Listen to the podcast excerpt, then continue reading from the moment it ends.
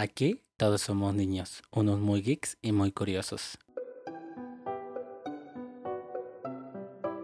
Yo soy Johan. Y yo soy Angie. Somos unos jóvenes universitarios y este es el medio para que charlemos sobre aquello que nos interesa y lo que pasa en el mundo. En el capítulo de hoy de la segunda temporada de Niños de la Luz vamos a dedicarnos a hablar de un tema que es muy común y que creo que todos tenemos que hablar de este y más en la actualidad, con las crisis que pueden llegar a darse y que va a implicar nuestra vida un cambio total. Estoy hablando de la comida del futuro. Tiene que ver con muchas cuestiones, incluso con el clima, la tecnología o la nanotecnología, pero estas son mis ideas. Tú, Angie, ¿qué opinas de este tema que vamos a empezar a hablar hoy, hoy y que es muy, muy interesante? Bueno, pues a mí realmente esto me hace cuestionarme bastante, pero que sinceramente hemos visto que a lo largo de la historia la comida ha ido evolucionando, que incluso el día de mañana como dices, o sea, es la comida del futuro. Toda la forma en la que hoy hemos visto la comida, que hemos visto cómo se produce la comida, va a tener un cambio demasiado drástico. Entonces a mí creo que el día de hoy eh, esperemos que esto les sirva mucho a las personas para que comiencen a abrir su mente, porque realmente la información de hoy está como para volarse la cabeza, amigo. Sí, y luego creo que la comida, no sé si ustedes lo sepan, pero en el futuro nos va a ayudar a combatir las enfermedades, algo que hoy en día es tema de, del día a día y más con la pandemia que estamos viviendo. Para comenzar un poco con este tema, debemos de saber de que el día de hoy, hablando en 2021, ya hay empresas que se dedican a crear distintos alimentos sin necesidad de usar eh, pues el medio. Por ejemplo, está el caso de Josh Tetrick, que es el creador del huevo sin necesidad de tener una gallina. Entonces, este Josh comenzó desde eso y poco a poco fue creando su propia empresa y ahora lo que vende es realmente increíble, o sea, su empresa creció demasiado. Entonces, el imaginarse tener o consumir huevos sin necesidad de que ese huevo salga de una gallina es como, güey, o sea, uno no, no, se, no imaginaría algo así. Y debemos de saber que el día de hoy, bueno, en el día de hoy, existen diversas otros diversos productos que se producen de esta misma forma, incluyendo lo científico, la tecnología. O sea, algo que a mí me llamó mucho la atención al investigarlo fue que realmente todo esto de la agroindustria se va a transformar y vamos a ver que va a pasar del campo a estar en laboratorios con científicos que se la pasan día a día creando nuevas sustancias. Bueno, no sustancias, sino que ellos van combinando estos productos, por así decirlo, con la tecnología que se puede llegar a dar, ¿no? Y creo que es un avance increíble, pero el veganismo como movimiento y como forma de vida creo que igual tiene que ver mucho, Angie, porque está en auge y crece cada año, pero también la gente que consume carne crece al año y la demanda de carne y de la agroindustria está creciendo al año, ¿no? Creo que el veganismo es una forma de vida muy saludable. Yo no soy vegano, no sé si tú lo seas. No. Pero es algo viable, ¿no? Pero hablando del tema de hoy, creo que el veganismo, aparte de ser una forma de vida, se puede llegar a transformar y que ya lo hemos visto, ¿no? Existen muchas comidas que son veganas y muchos productos, pero hablando en especial de la comida del mañana, me quiero referir a qué va a pasar con lo que consumimos normalmente. No estoy hablando de lo que consume una persona vegana, estoy hablando de una persona que no es vegana, que come carne. Por ejemplo, las impresoras de comida, Angie. ¿Qué piensas? ¿O qué piensas de la carne de laboratorio o los insectos? Bueno, son temas que yo hablaré un poquito, pero no sé tú qué opines. A ver, ¿de qué temas tú nos vas a hablar hoy? Pues mira, eh, adentrándonos un poco a lo que ahorita comentabas, o sea, debemos de saber que el día de hoy ya existe, por ejemplo, la carne de hamburguesa, que no precisamente es carne, o sea, no proviene de una res, sino que se crea de vegetales, pero pero que esta carne, bueno, contiene algunos productos que hacen tener el sabor como carne de res, pero que realmente son vegetales. Entonces, bueno, a mí la verdad es de que yo sinceramente sí cambiaría esa parte, no me importaría que fuera como algo artificial, porque realmente viene siendo algo saludable. Algo que igual me interesa mucho saber, o sea, me interesa mucho saber la opinión de las demás personas, porque algo que yo he visto es de que años, hace, ¿qué te estoy hablando? Cinco o seis años, hubo empresas que habían creado ya un plan para implementar esta nueva tecnología en, bueno, no tecnología, sino incluso ni siquiera fue nada artificial, iba a ser igual un establecimiento, bueno, un establo para los animales, para que estos animales tuvieran una mejor forma, bueno, una mejor vida durante este proceso en que los alimentan y así, pero la gente no estaba preparada para aceptar algo así. Entonces yo me pregunto si la gente de del hoy estaría dispuesta a aceptar esta, esta nueva tecnología en los alimentos, a pesar de que esto, como mencionas, los insectos, o sea, ¿cuántas, o sea, ¿cuántas veces en mexicano no nos reímos de los chinos por comer escarabajos, no? O algo así, y ya vemos la pandemia. Sí, bueno, antes de pasar al tema de insectos, a mí me gustaría decir que creo que la, la carne de laboratorio es un tema muy interesante y que igual lamentablemente una empresa va a tener la patente por muchos años y va a tardar un rato para que sea accesible para todo el público. Pero en sí, sí lo va a hacer porque se va a contaminar menos y se podría alimentar a más personas en el mundo. Porque la demanda de la carne, como ya lo dijimos hace un momento, crece, pero no, no, no se puede llenar la tal, tal demanda que hay en el mundo. Y además, pensémoslo así, se necesitan muchas cantidades de alimento y de agua para cultivar más de 100 toneladas de vacuno. O sea, me estoy refiriendo a las vacas, ¿no? Y, y algo, algo que deberíamos saber es que esta carne, o algo malo que esta carne de laboratorio que ya se puede hacer, es muy seca. No tiene ese sabor grasoso. Ustedes pueden buscar en internet y les va a salir lo que yo les estoy diciendo. Entonces esto de la falta de grasa de igual manera, se puede cultivar el tejido graso en conjunto con la carne, entonces ya no hay más problemas para que se produzca pues la carne más rica, ¿no? Como la podemos probar, pero yo creo que en unos 20, 30 o 40 años si se quiere, se podrán ver estos avances. Precisamente, bueno, yo lo que estuve viendo es de que hubo científicos que precisamente se han dedicado a mejorar el sabor de la carne, porque a pesar de que tenga la misma eh, textura y todo, el sabor obviamente va a cambiar mucho y precisamente por eso la gente luego no la consume. Pero bueno, algo que igual que me llamó la atención que mencionaste es precisamente todo eso que contamina tan solo una vaca para alimentar a tan solo un país. Eh, o sea, la cantidad de, vacas y de reses que se tienen que estar eh, criando es inmensa, o sea, se necesita casi la cantidad de Asia, yo, es un dato curioso, o sea, todos estos animales deben de, deben de estar como en toda la parte de Asia para poder alimentar un pequeño sector del mundo. Y sin embargo, hay que verlo de este lado. una, para procesar una carne de estas se tardan máximo tres meses. Cuando, cuando para poder crear una vaca y todo lo que esta vaca necesita se tarda alrededor de dos años para que esté lista para llevarla al matadero. O sea, la rapidez en la que se va a producir va a ser inmensa.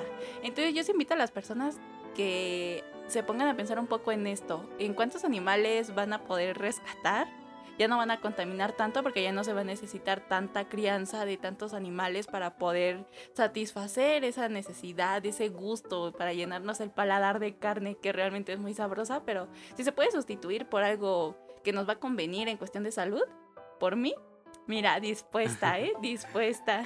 Y de algo que estábamos hablando hace rato antes de empezar este episodio y de broma en broma, la verdad se asoma porque es verdad, le decía Angie que por qué no invertimos desde ahorita en acciones, allá han de existir empresas que van a tomar acción y que hay empresas y laboratorios que ya van a crear carne sintética.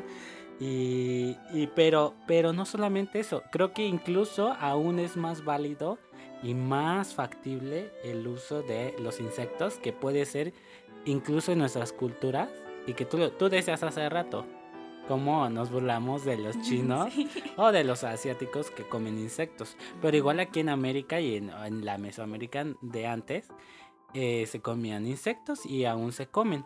Eh, pero este es un tema muy interesante porque estoy hablando de insectos, de saltamontes o de grillos, por ejemplo, que tienen un sabor crujiente, no sé si ustedes los han probado, yo sí los he probado, es un sabor crujiente, nada malo, no sabe como grasoso o algo que te vaya a hacer daño. Yo que recuerdes, ¿no? ¿Tú No, cómo lo Yo, recuerdas? bueno, es que yo la verdad nunca he sido amante de los insectos. Bueno, por ejemplo, los que no saben, aquí en México, o al menos de la parte de donde nosotros somos, sí se llega a consumir grillos o incluso caracoles, que es de los que yo sé, la verdad no sé de algún otro.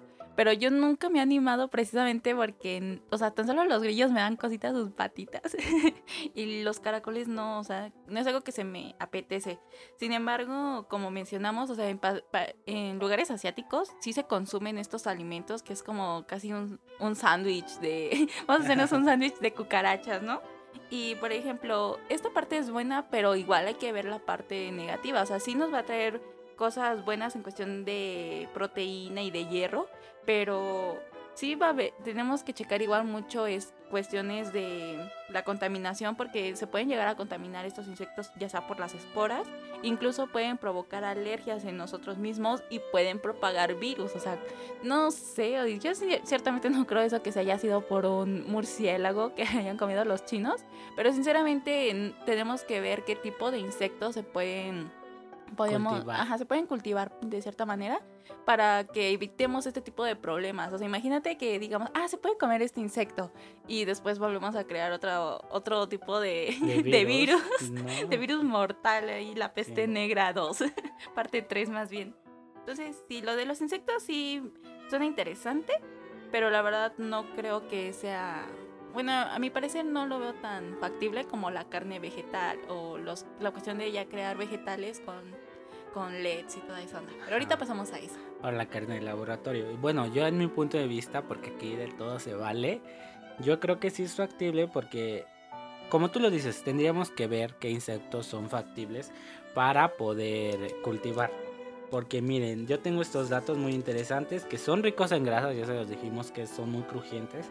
Aportan minerales, que es lo que importa, que sería un sustituto perfecto para la carne o las carnes, si es posible. Su cría es muy buena en el, en- con el medio ambiente. O sea, podemos mantenerlos a la raya para que no invadan un, un poblado o algo. Y van a producir menos gases de efecto invernadero que, de un- que una vaca, que es lo que se busca, ¿no? El cambio climático. Y pues también sirven como abono. O sea, ¿qué animal, animal más noble, por así decirlo, que nos va a retribuir tanto? Pero creo que debido al aumento de la población, creo que es punto central que el aumento de la población va, va, en- va creciendo tanto al año que tendremos que acudir a los insectos, quieran, queramos o, ne- o no. O lo ne- barrio. Yo quiero los insectos. Ah, pues yo prefiero más lo, lo vegetal, ¿no?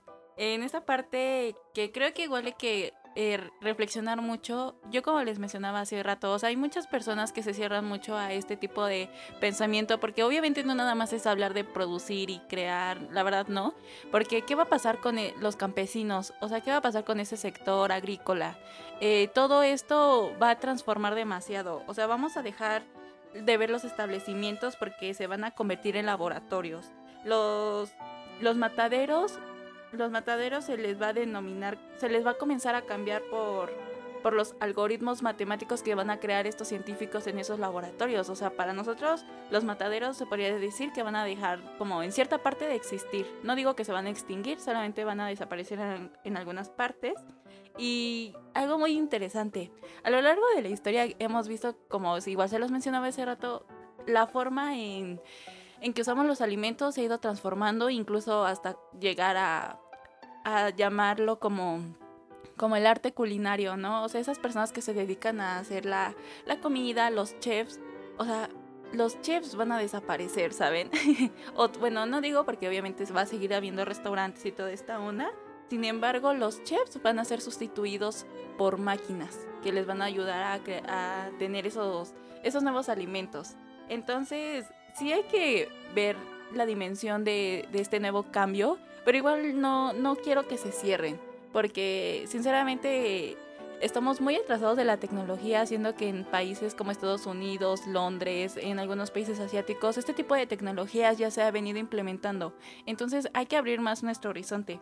Sin embargo, como les digo, hay que tener en cuenta todos esos puntos en cuestión de el calentamiento global. O sea, yo algo que siento que igual va a cambiar mucho. Hemos visto que nuestro o sea, nuestro globo está a punto de explotar porque lo hemos llenado de gases, está demasiado contaminado.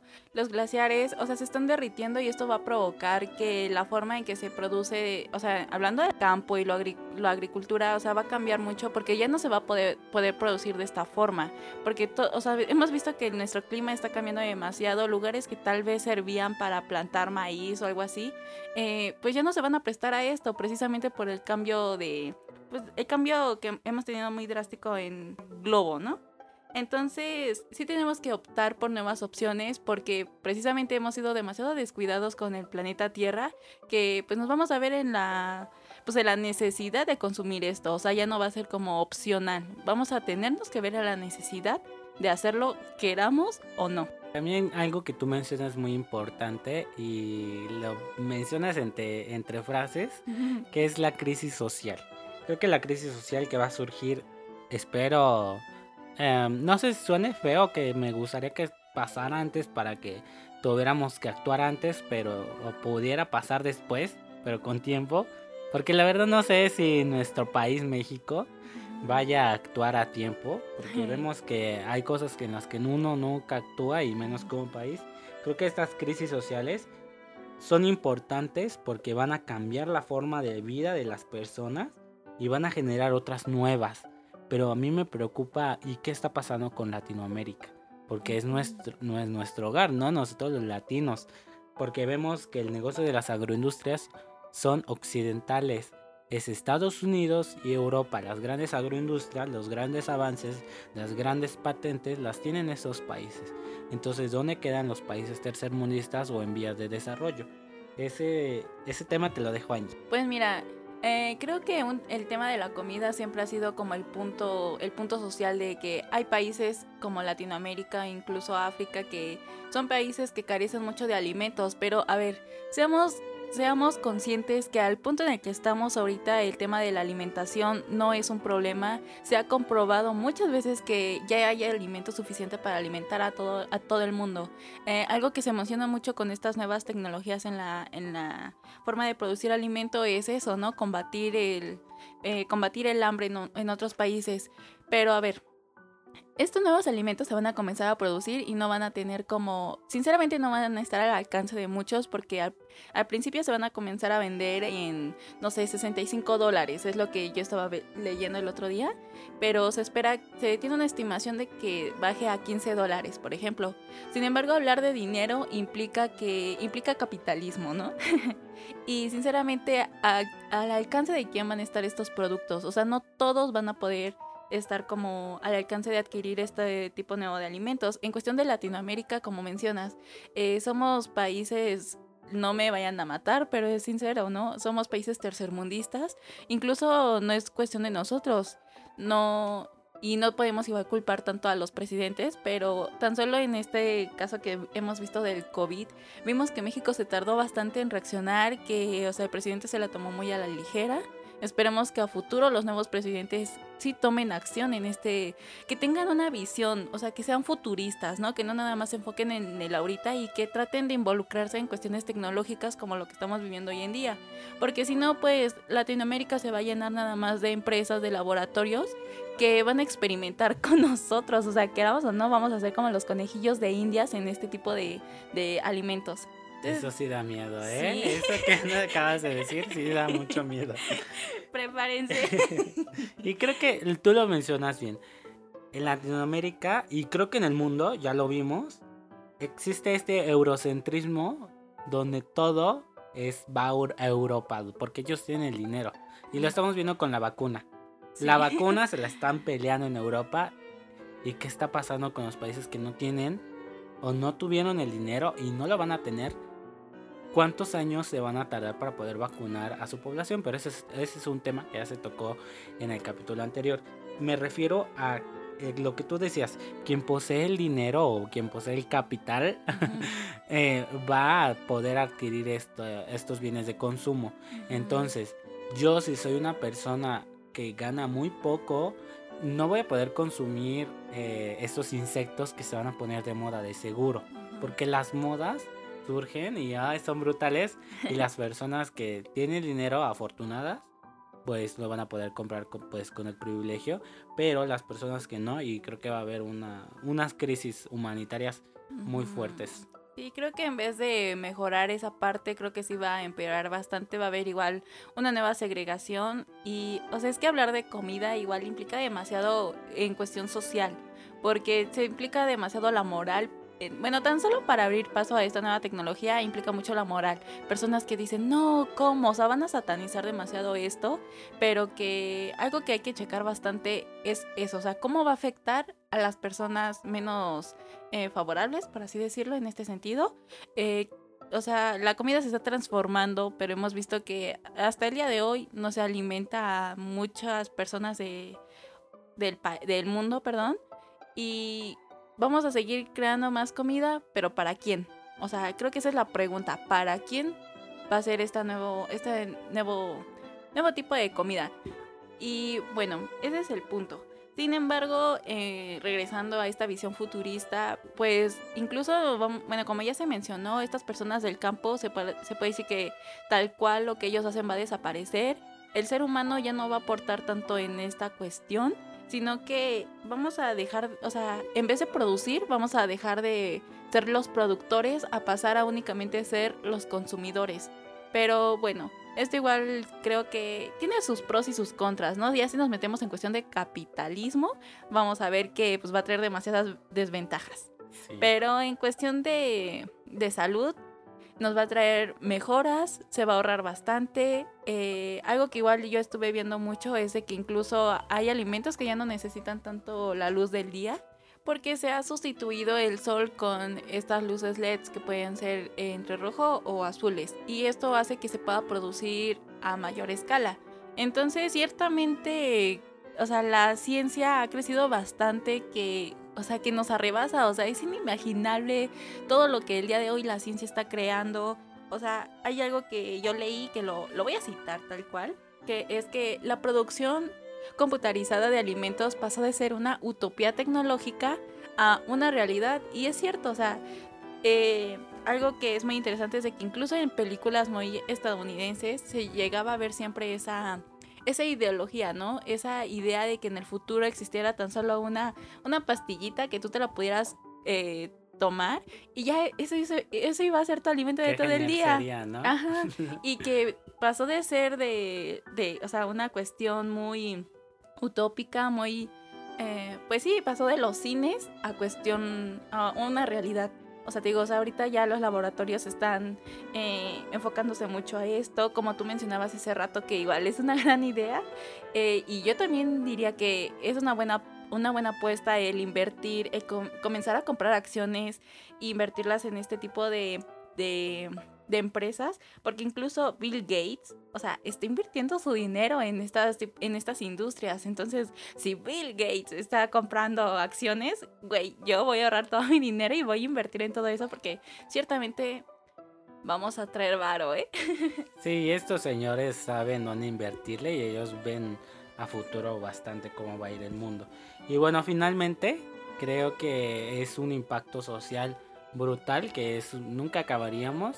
Tú lo dijiste, va a haber un cambio de vida total. ¿Qué va a pasar con estas personas que pierdan su trabajo y que pierdan sus ingresos? ¿O se va a transformar? ¿Les va a convenir o no? No lo sé, no lo sabremos. ojalá y sea buenos, ojalá sea en pro. Em, ¿Va a haber más pobres o va a haber menos pobreza? ¿Quién sabe? Ojalá se les pueda alimentar más a las personas. Y esperemos sea un tema que se desarrolle mejor a futuro, pero no hay mucha información, la verdad, no hay mucha información de esto, pero eso sí, ya parecemos eh, personas de agencia de bolsa. Usted invierta en las agroindustrias, pero no en las agroindustrias actuales, sino en las que... En las futuristas. En las futuristas, en las que anden buscando investigación de comida, que máquinas de comida eh, impresoras de comida, eh, que grillos. O igual puede incluso fundar una empresa, no sé. Incluso para todos aquellos que estén interesados en estudiar agronomía, créanme que tal vez ahorita sí estemos igual como muy desempleados. Yo no me dedico a... Yo no estudio agronomía, pero soy socióloga. y hemos visto que parte del sector que está más segregado en esa cuestión somos los sociólogos, los filósofos y los que estudian agronomía. Pero en esa cuestión, créanme que cuando llegue eso aquí en México, los agrónomos van a ser los que van a tener mayor trabajo porque son ellos a los que se les va a necesitar para estudiar, pues no tanto para estudiar ya la tierra, sino más bien para que ellos con el conocimiento que tengan se los puedan brindar a estos científicos y puedan comenzar a elaborar estos nuevos alimentos. Y los biólogos igual. Y bueno, eso fue por hoy eh, la reflexión. Eh, vamos a ir con las recomendaciones del día de hoy. Comenzando con mi recomendación del día de hoy, les quiero recomendar la serie que está en Netflix, se llama En pocas palabras, y hay capítulos relacionados con la tecnología y va un poco de lo que hablamos aquí y que tal vez hablemos un poco en el futuro. Tiene dos temporadas muy interesantes, muy buenas.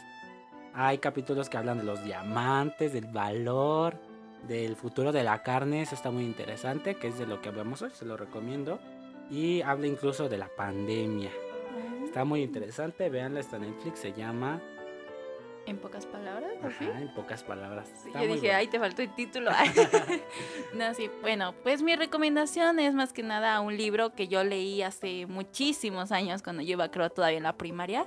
Sin embargo, me traumó mucho. El libro se llama 2020, Calentamiento Global, y el autor es José Luis Sil. Eh, independientemente de eso, de calentamiento global, habla, ya creo en los últimos dos capítulos, habla sobre una situación que pasa aquí en México, es un, o sea, es una utopía, pero que realmente podría ser cierta, que eh, este, el derretimiento de los glaciares va a aumentar tanto que el mar va a aumentar y que esta situación va este, a contaminar demasiado los mares, va a haber peces contaminados, se va a inundar, parte de, bueno, algunos países se van a terminar como inundando porque pues el mar va a aumentar demasiado. Entonces es una situación muy, muy alarmante y que creo que que debería de, deberíamos de leer todos. O sea, habla de muchas situaciones de todo el mundo, no solo de México, y pues esa es mi recomendación. Y suena muy interesante, ¿eh? Y cosas que ya están pasando hoy en día. Y bueno, ese fue el capítulo del día de hoy. Muchas gracias por escucharnos. Yo soy Johan. Yo soy Angie. Y nos vemos cada lunes, porque cada lunes lo vamos a estar subiendo, para que toda la semana lo puedan compartir y lo puedan escuchar. Y nos vemos hasta la próxima semana. Bye y saludos.